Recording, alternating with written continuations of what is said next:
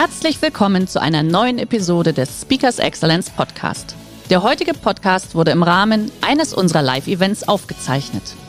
Hier ein Tipp zum Beginn der heutigen Folge. Schau doch gerne mal auf unserer Excellence Academy vorbei. Hier findest du rund um die Uhr eine große Auswahl an exklusiven Online-Videokursen von hochkarätigen Speakern. Den Link dazu findest du in der Beschreibung. Jetzt aber viel Spaß beim Anhören. Was meinen Sie wohl, was hindert Sie daran, das, was Sie alles erkennen und auch wollen und auch ehrgeizig sind, was hindert Sie daran, das Ihnen besonders unter Stress, wenn es mal nicht so läuft, wie man sich es vorstellt, was hindert Sie wohl daran? Gut, ich sage es Ihnen, das habe ich immer wieder beobachtet. Es ist die allgemeine Verstimmtheit. Schauen Sie mal so in die Presse, schauen Sie mal, gerade wir Deutschen, wir sind verstimmt. Es wird immer schlimmer. Ja? Und diese Verstimmtheit behindert uns in der Zeit, wo es jetzt darauf ankommt, kreativ zu sein, das wissen Sie alle, dass wir nicht in einem normalen Change leben, sondern wir leben in einer Transformation. Das ist so wie von der Agrargesellschaft damals zur Industriegesellschaft oder vom Mittelalter in die Neuzeit. Das ist kein normaler Change. Das ist eine Transformation. Und der Professor Malik, Betriebsprofessor in St. Gallen, hat schon vor 15 Jahren gesagt, der Mensch muss ein anderer werden. Also die Selbstoptimierung ist gefährlich, weil die Selbstoptimierung immer im selben System läuft. Ja? Das hat Einstein mal gesagt, du kannst ein Problem nur nicht mit der Denkweise lösen, durch das es entstanden ist. Es freut mich, dass Sie immer so nicken, weil das verstärkt mich dann. Ja, das mache ich weiter. Wenn Sie immer so machten, würde ich aufhören irgendwann. Ja, toll. Ja, Sie kennen den Satz von Einstein? Wenn, ist toll, aber die kennen vielleicht noch ein paar andere, aber ist ein toller Satz, nicht? Also auch wenn Sie Ihre Ehe Schwierigkeiten, äh, wenn Sie Ihre Ehe retten wollen, dann hat es keinen Sinn, mit der Denkweise sie zu retten, durch die die Probleme entstanden sind, sondern durch ihre Definition ihrer Ehe. Was ist eigentlich Ehe und wie muss ein Mann sein, wie muss eine Frau sein, die vorgibt, mich zu lieben? Ja? Und das können Sie dann abends beim Rotwein nochmal alles besprechen. Und dann werden Sie merken, da kommt nichts raus, weil Sie immer dasselbe Muster haben. Sie müssen irgendwie auf die Metaebene und darum berate ich nicht mehr inhaltlich, auch in, ja, jetzt mache ich das ja nicht mehr, aber früher habe ich ja auch Partnerschaftsberatung gemacht. Da habe ich mich manchmal locken lassen und habe Inhaltsvorschläge gegeben. Das bringt nichts, das wissen Sie selber. Es geht darum, den Kontext, nicht, den, den Denkrahmen zu verändern. Definieren Sie Ihre Ehe anders und plötzlich geht es wieder. Also es muss was wir vorhin schon mal gehört haben, die Einstellung sich ändern. Und ich gehe jetzt noch weiter und sage noch nicht mal die Einstellung jetzt zu dem Menschen und zu mir, sondern die Einstellung zum Leben. Also nicht zum Kunden, ich fange höher an. Weil ich immer gemerkt habe, dass es immer zu eng ist, wenn man sagt, jetzt äh, mit deinem Partner, mit deinen Kindern, mach mal so. Ich fange also weiter oben an und sage, wenn es dir nicht gelingt, das Leben zu lieben, verdienst du weniger Geld. Ich weiß ja hier, natürlich sind ja auch Leute da, die Geld verdienen wollen. Und ich weiß, dass sie mehr Geld verdienen, wenn sie sich mit dem Leben anfreunden und vielleicht sogar sich entscheiden, das Leben zu lieben. Das hat Goethe mal so schön gesagt, solange du das nicht hast, dieses stirb und werde, bist du ein trüber Gast auf dieser Erde. Solange sie sich nicht angefreundet haben, dass alles fließt, Pantarei, alles fließt. Die Gefühle kommen, die Gefühle gehen, der Umsatz kommt, der Umsatz geht, der Chef kommt, der Chef geht, Evi kommt, Evi geht, alles fließt. Und ich verdiene mein Geld damit, dass die Leute dagegen sind. Ja, alle kommen zu mir und beschweren sich, das ist ein sehr schönes Wort, nicht? Man beschwert sich, beschweren sich, dass das doch gemein sei. Da haben sie im blöden Stau gestanden, der Stau ist plötzlich blöd, weil sie es nicht so vorgestellt haben. Dann ist das eine Hexe und ich bin ein armes Schwein. Also auch wenn ich sie jetzt weiter ein bisschen provoziere, immer wenn Sie zum Therapeuten gehen oder zum Arzt, beobachten sich mal, dass Sie sehr stark in der Kinderwelt sind. Sie können auch beobachten, wie die Ihre Stimme höher wird. Sie sagen nicht, ja, da tut es mir weh. Ja, da tut es mir weh. Ja, und da. Ne? Also, das merkt man gar nicht. Man geht in diese Opferhaltung und jetzt will man, dass der andere einem hilft, weil man mit dem hier nicht fertig wird. 100 Prozent, also ich provoziere Sie ein bisschen, aber sonst wacht, wacht man ja auch nicht auf nach diesem langen Tag. Wenn Sie psychosomatische Störungen haben, dann sind Sie in der Kinderwelt weil sie sich über das Leben aufreden. Sie, legen, sie regen sich darüber auf. Das gibt's doch nicht. Das darf doch nicht wahr sein. Das ist doch gemein. Was, wie, wie, wie redet denn der mit dir? Was mit mir? Was, hat, was meint der wohl? Also wie Kinder, die sich beklagen. Scheiß Stau. Ich sage, ja, was ist denn? Das ist das Leben. Ja, aber das ist doch kein Leben. Das ist ein blödes Leben. Und Leute sagen sehr gern das Wort mit SCH. Ich sage es nicht, weil ich weiß, dass immer, wenn ich das sage, ich Stresshormone ins Blut kriege. Es stimmt wirklich. Immer, wenn sie gegen das Leben sind, mit SCH sprechen und andere Worte, dem Augenblick, wo sie dagegen sind, kriegen sie Stresshormone ins Blut. Die Chemie deines Gedanken bewegt sich in deinem Blut. Und wenn sie nicht das erste Werkzeug des Selbstentwicklers benutzen, nämlich die Selbstbewusstheit, dann ist es sehr schwierig, dass sie sich ändern, weil sie wissen ja gar nicht, was sie denken oder wie, wie es sie denkt, weil meistens werden wir gedacht und denken nicht selber. Erst wenn sie merken, wie sie sich verstimmen, das gibt's doch nicht, das darf doch nicht wahr sein, gegen das Leben, gegen andere und gegen sich.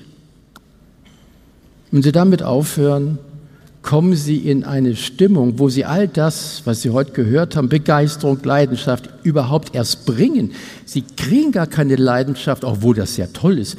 Gehen Sie zum Kunden mit Leidenschaft, aber das schaffen Sie nicht, wenn Sie eine Verstimmung haben. Sie können, Sie können sich gar nicht in hohe Schwingung bringen, wenn Sie im Überlebensmodus sind.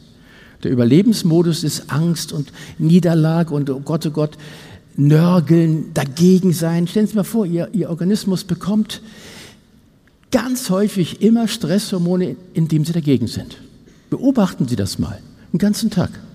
Wenn Sie jetzt heute nach Hause fahren, beobachten Sie mal gegen, was Sie alles sind. Aber es ist dumm, das zu machen, weil es ist doch da. Und es geht doch nicht weg, wenn Sie dagegen sind. Ich meine, ich sage ja wirklich Binsenweisheiten, ich sage es einfach nochmal. Ja, vielleicht haben Sie es alles schon mal gehört. Wenn Sie dagegen sind, darum sage ich, Kinder schreien, die haben Hunger oder in die Hose gemacht, dann schreien sie und dann kommt Mama und hilft. Und das ist im Kopf verdrahtet, ich muss schreien, dann hilft einer. Und deshalb schreien sie auch im Stau. Sie schreien einfach, blöder Stau, das gibt's doch nicht und Idioten fahren hier rum und hoffen, dass dann Mama kommt und ihnen hilft aber Mama kommt nicht. Und sie kommen nicht auf Lösungen, weil sie wie ein Kind schreien, ohne Macht. Ah, ah, ja. Nein, das, den Stau haben sie doch mitgekauft. Also der Erwachsene weiß das. Den Stau haben sie doch mitgekauft. Wenn sie Auto fahren, haben sie den Stau mitgekauft. Da müsste so ein Schild dran stehen, also so und so Kubik und PS und so Bremsen und dann noch übrigens im Ballungsgebiet Stuttgart, wenn Sie 30.000 Kilometer fahren, werden Sie 214 Stunden im Stau stehen.